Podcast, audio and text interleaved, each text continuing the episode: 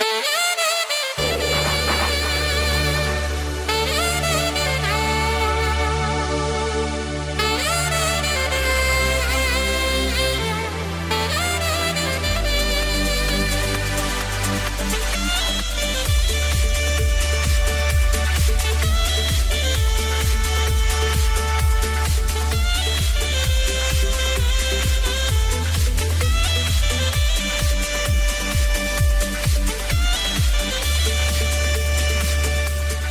Echábamos de menos esta sintonía. En el 628 26 90 92 vuelve la Fórmula 1, vuelve a A Diario Antonio Lobato. Hola Lobato, buenos días.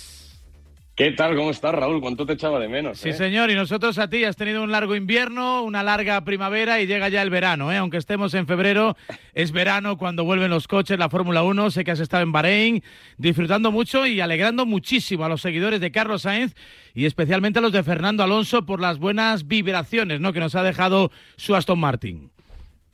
Sí, a ver, yo vengo de, de Bahrein muy ilusionado eh, por los dos, ¿no? Primero por Carlos porque eh, está en Ferrari. Yo creo que Ferrari tiene muchas opciones de, hacer cosas buenas este año, a pesar de que Red Bull da la sensación de que están en otra liga ahora mismo, al menos para este arranque de, temporada.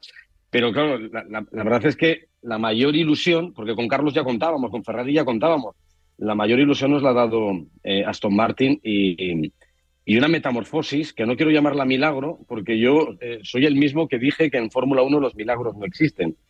y, a ver, existen, pero los puedes contar con los dedos de una mano. Puede que este sea un milagro, que sea uno más, porque el salto cualitativo que ha pegado Aston Martin es brutal. Yo no digo que vaya a ganar el Mundial, que no, no lo creo porque va a ser muy difícil batir a Red Bull, batir a Ferrari, incluso a Mercedes, que espabilarán si, si nos han estado engañando, eh, veremos funcionar este, este fin de semana pero el salto cualitativo de, Aston Martin es brutal. Y, eh, todos pensábamos, a ver, gran objetivo de Aston Martin, eh, ¿cuál es su elección de, enemigos? Y la elección de enemigos que tenía Aston Martin era Alpine, era luchar con McLaren. Bueno, ahora mismo, después de los test, hay que decir que el objetivo de, enemigos ha cambiado. Los enemigos son otros. Los enemigos son Mercedes y son Ferrari. Y eso, eh, evidentemente, es un chute de adrenalina para toda la afición brutal porque Fernando puede luchar por podios en este arranque de temporada. O sea, hay que decir dos cosas, ¿no? Eh, nos has explicado muchas veces que, esto de la tecnología va va más o menos despacio, que de un verano para otro no hay mucha posibilidad de grandes cambios, es decir, lo que ha funcionado o no en 2022 más o menos va a seguir la misma línea en 23 con pequeñas correcciones, ¿no? que los equipos van van aplicando. Eh, pero que de vez en cuando se producen fenómenos como aquel de Honda, ¿no? Que encontró ahí un resquicio en el reglamento y no sé qué fue aquello, los sopladores o no sé qué alerón o difusores, no, y les hizo correr muchísimo de forma inesperada. No estamos en ese escenario, pero sí en el que Aston Martin ha aprendido un poco más de su coche, a lo mejor que otras escuderías de, un nivel más o menos parecido en 2022 y sí ha podido adelantarlas en el garaje. el problema, Raúl, es que lo que ha hecho Aston Martin es un tanto incomprensible porque mientras eh, el resto de, equipos, el resto de coches son una continuación del coche del año pasado, eh, es una evolución, Red Bull es una evolución, Mercedes es una evolución, Ferrari es una evolución, Alpine es una evolución. Eh, en el caso de Aston Martin, lo tiraron todo a la papelera. O sea, el coche de 2022 lo tiraron a la papelera y los nuevos responsables técnicos, que son Dan Fallows y, sobre todo un aerodinamista que viene de Mercedes, de, construir los coches de Mercedes en el pasado, que es Eric Blandín, han hecho un coche que el 95% del coche es nuevo, es diferente, no tiene nada que ver con el anterior. Que eso funcione desde el inicio es muy difícil. Y el problema no es que haya funcionado, es que les ha sorprendido a ellos. Todo ha sido perfecto, excepto el pequeño problemilla eléctrico que tuvo Drugovic en su vuelta de instalación, eh, que se cargaron eh, uno de los, suelos del coche en una simulación de pit stop. El resto ha sido perfecto. El coche ha tenido velocidad desde el inicio. El coche tiene mucha posibilidad de desarrollo todavía, mucha posibilidad de desarrollo. Fernando se ha sentido súper cómodo. Eh, y además es que, ah, independientemente de todos los gráficos que podamos hacer, de todos los análisis que podamos hacer, de todas las charlas técnicas que nos puedan dar, para mí hay algo que siempre ha funcionado y es la cara de Fernando y eh, el, titular de Fernando cuando se baja en un coche. Y el titular de Fernando cuando se bajó del coche después del primer día fue, el coche va muy bien. Y eso, eso eh, va a misa. Eso es fantástico. Y, ahora mismo, viendo lo que hicieron en, estos tres días de test y con todas las posibilidades de equivocación que podemos tener, porque de, aquí a la carrera, de aquí a la carrera del domingo, pueden cambiar muchas cosas. Ferrari va a cambiar cosas, Mercedes va a cambiar cosas, pueden dar un paso adelante, pueden entender mejor eh, los problemas que tuvieron en, los test. Pero si nos quedamos con lo que vimos en los test, eh, hay que decir que Aston Martin está tercero en simulación a una vuelta. Eh, eso es lo que, lo que dicen los números. Está tercero en simulación a una vuelta. Que insisto que esto puede cambiar y a lo mejor Mercedes se mete en la ecuación. Y en, eh, simulación de carrera, eh, viendo la, simulación de carrera que hizo Fernando, comparada con la de Carlos, que, que la hizo al mismo tiempo, con los mismos neumáticos, Fernando estaba por delante. Fernando estaría, o sea, el Aston Martin estaría en la segunda posición después de Red Bull, a mucha distancia de Red Bull segundo, tercero ahí con, con Ferrari. Y, claro, eso te abre muchas opciones de, primero, de clasificar bien y segundo, de en carrera ya veremos qué es lo que pasa, teniendo en cuenta la degradación que en el caso de Aston Martin fue muy buena. Les sorprendió la degradación, pensaron en una degradación y tuvieron menos. Con lo cual, eh, ostras, pues yo, yo estoy ilusionado. Eh, sé que no va a ganar la carrera, estoy convencido que no va a poder ganar el Mundial, pero, ostras, va a poder competir con, la élite. Y eso, eh, eso es muy bonito porque esos son muchos años que lo lleva persiguiendo Fernando y no lo ha conseguido. No, sobre todo no estar penando en los eh, circuitos y estar teniendo ahí que arañar o esperar a que llueva, una carrera loca, un comportamiento anómalo de los neumáticos para, bueno, pues poder adelantar a un par de escuderías y estar mínimamente cerca de los, cerca de los puntos. Porque cuando tú navegas cuarto, quinto, sexto, vas a tener bastantes opciones de pisar un podio y en alguna ocasión incluso de ganar una carrera. No eres favorito, hay dos Red Bull, hay dos Ferrari, teóricamente por delante, pero siempre pueden pasar cosas, una mala calificación, un accidente, bueno, pues un error de estrategia y tú estar ahí eh, y en ese río revuelto, eh, pues sacar ganancia de pescadores. Lo que le solemos decir a nuestros hijos, Antonio, si estudias para el 10 te puedes quedar un día en el 7, pero si siempre rondas el 6 algún día caes en el suspenso, ¿no? Y eso era donde estaba, eso era donde estaba Fernando Alonso. Venga, hay un montón de preguntas, ¿eh? la gente se acumula, tenía un auténtico mono de Lobato, ¿eh? tenía ganas de charlar contigo y están llegando un montón de mensajes al 628 26 90 92, le vamos dando salida. Venga, primer mensaje. Buenos días, Lobato, qué ganas de escucharte en radio. Buenos días. Y qué ganas de verte por los circuitos como estos tres días de test. Siguiéndoos a vosotros, yo soy motor. Nada, que muchas ganas, a ver si Fernando por fin tiene un cochecito bueno y disfrutamos y disfrutamos. Peleas con Hamilton cada fin de semana. Con eso tenemos, vamos. Venga, un saludo. Vale, no hay pregunta, pero, bueno, pues eh, nos damos por saludados. Un termómetro de cómo está la gente, ¿no? No, no, y es que es bonito. O sea, es que eh, es lo que te decía Raúl. Fernando y Aston Martin han cambiado el nivel de objetivo de rivales. estábamos esperando a ver a Fernando luchar con Ocon, ver a Fernando luchar con Gasly, eh, con Norris, pero es que podemos verle luchar con Carlos, podemos verle luchar con Leclerc, podemos verle luchar con Hamilton, con Russell eh, y quizá con Checo y con Verstappen en alguna carrera. Y eso es, una pasada. Es que es un regalo lo que nos ofrece esta temporada. Si se confirma todo lo que hemos visto en los test, que luego, insisto, cuando viene el fuego real, la gente, los grandes, siempre dan pasitos hacia adelante.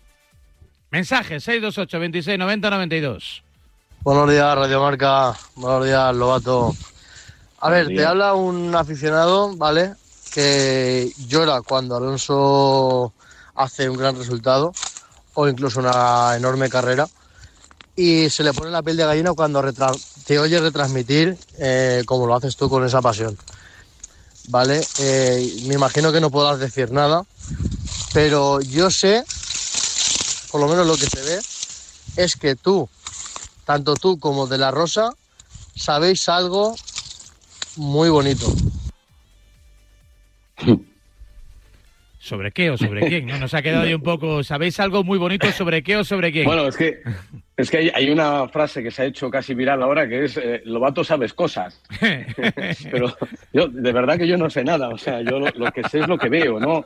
Eh, yo trato de, sacar la información y he de, confesar que todo lo que he recibido, toda la información que he recibido de Aston Martin es una información eh, cauta después del primer y del segundo día, toda la gente en Aston Martin me decía, oye, no, hay que poner los pies en el suelo. Eh, vamos bien, pero esto es un trabajo para el futuro. Eh, el último mensaje que me mandó Fernando eh, después del tercer día es, nada, nada, no te, el próximo año iremos muy bien. Y yo me reía, claro, digo, no, el, próximo año no, cabrón, es que ya vais muy bien este año. es que, no, no os esperabais esto. Y, a ver, yo, yo lo que sé es que Aston Martin ha dado un salto salvaje. Y, que lo que he dicho al, arrancar ahora mismo esta, este momento de radio, ¿no?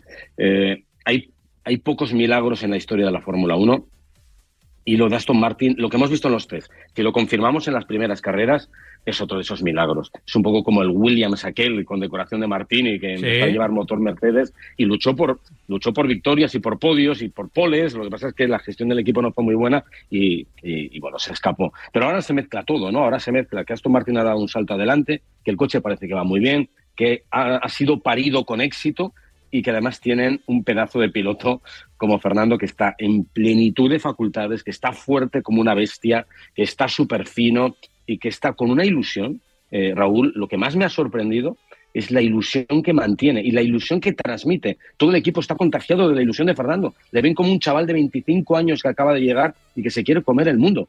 Y, va a ser difícil pararlo si el coche funciona. ¿eh? Pues eso es bonito, claro que sí. Más mensajes, 628 26 90 92. Vuelve Lobato, que sabe cosas. Buenos días, Antonio, y bienvenido. Un placer poderte escuchar. Gracias, hombre. Quería decir que da la sensación desde fuera de que Aston Martin eh, ha echado el resto ya para, el principio de la, de la, temporada y quería saber si luego su evolución, como ahora ha echado el resto, eh, va a ser más lenta, más progresiva y la de las demás escuderías eh, va a ser un poco más, más fuerte y más, más brutal. Gracias y un saludo. Pues mira, has dado en una de las claves fundamentales de este año. Y es una de las grandes preocupaciones que tiene Aston Martin.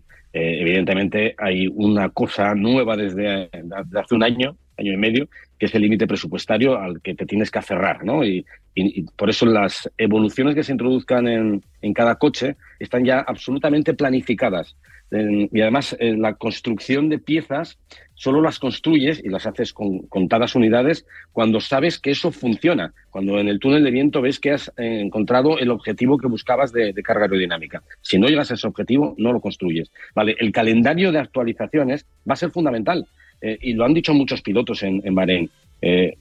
no es solo la carrera en la pista, es la carrera fuera de la pista. Y como ahora fuera de la pista, eh, en este ritmo de evoluciones, está contado, porque no te puedes pasar el límite presupuestario, el que acierte al introducir evoluciones, al introducir paquetes, es el que se puede, se puede ver beneficiado y puede progresar a lo largo de la temporada. Con lo cual, habrá que estar muy atentos. Yo no sé cómo lo va a hacer Aston Martin.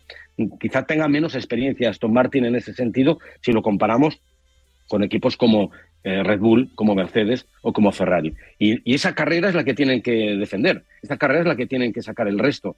Y, bueno, lo vamos a ver durante el año. Pero la pregunta que has hecho es muy interesante y es, eh, es la verdad es que es muy certera, es muy, muy importante. Así que fijémonos en la pista, pero fijémonos fuera de la pista. Todos los equipos ya tienen su calendario de actualizaciones, pero esas actualizaciones cuando lleguen tienen que funcionar. Más consultas para Lobato. Cuando llegue el Gran Premio número 5 y Alonso haya acabado solo dos carreras, ya vais a empezar a decir que. Vaya por Dios. Es que el coche tampoco era tan bueno. Dejar de dar ilusiones a la gente. Vaya por Dios, siempre hay un, un agorero. No, pero sí, eh, está muy bien. Es, posible que lleguemos a la quinta carrera y haya abandonado una o dos o tres. No lo sé, puede pasar pero puede que no pase también. Le ¿eh? puede pasar a todos, ¿no? Porque son coches nuevos y en algún caso puede haber problemas de fiabilidad, ¿no? Los coches son, no son tan nuevos porque ya llevamos un año de normativa y además, claro, lo que suele dar problemas de fiabilidad normalmente son las unidades de potencia. Las unidades de potencia están ya mega contrastadas, ¿no? A partir de 2025, 2026, cuando haya el cambio en normativa, ahí sí veremos cómo algunos motores pues echan humo más habitualmente. Pero eh, puede, haber problemas, o te puedes tocar una primera vuelta, o te puede fallar el sistema hidráulico, te puede fallar un sensor, eh, se te puede romper la junta de la trócola, pueden pasar muchas cosas. También te digo una cosa, le digo una cosa a este oyente.